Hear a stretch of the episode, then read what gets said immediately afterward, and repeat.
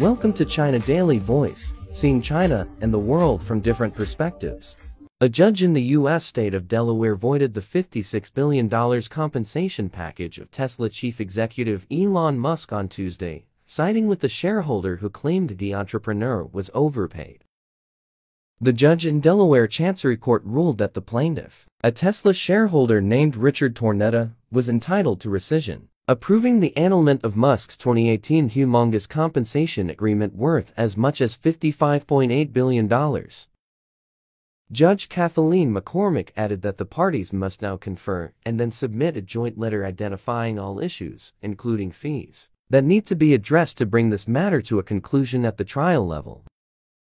The electric vehicle maker's share price fell more than 3% in after-hours trading following the publication of the 200-page ruling. In a message posted on X, formerly Twitter, shortly after the decision was announced, Musk, currently ranked by Forbes magazine as the world's richest person, wrote, Never incorporate your company in the state of Delaware.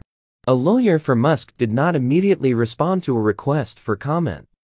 We are enormously grateful for the court's thorough and extraordinarily well-reasoned decision in turning back the Tesla board's absurdly outsized pay package for Musk, Greg Varallo, who represented the shareholders, said in a statement shared with Agence France Presse. The court's hard work will redound directly to the benefit of Tesla investors, who will see the dilution from this gargantuan pay package erased. He added, Musk's 2018 compensation plan was the largest potential compensation opportunity ever observed in public markets by multiple orders of magnitude, McCormick wrote in her decision.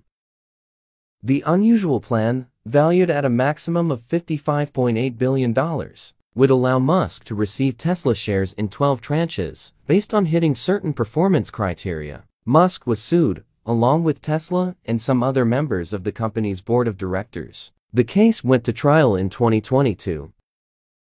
During his trial in Delaware, Musk told the courtroom that investors thought we would fail and go bankrupt at the time the pay deal was approved. We were in quite a tough position at the time. We were losing a lot of money, he said. The probability of survival was extremely low.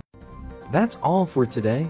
For more news and analysis, buy the paper. Until next time.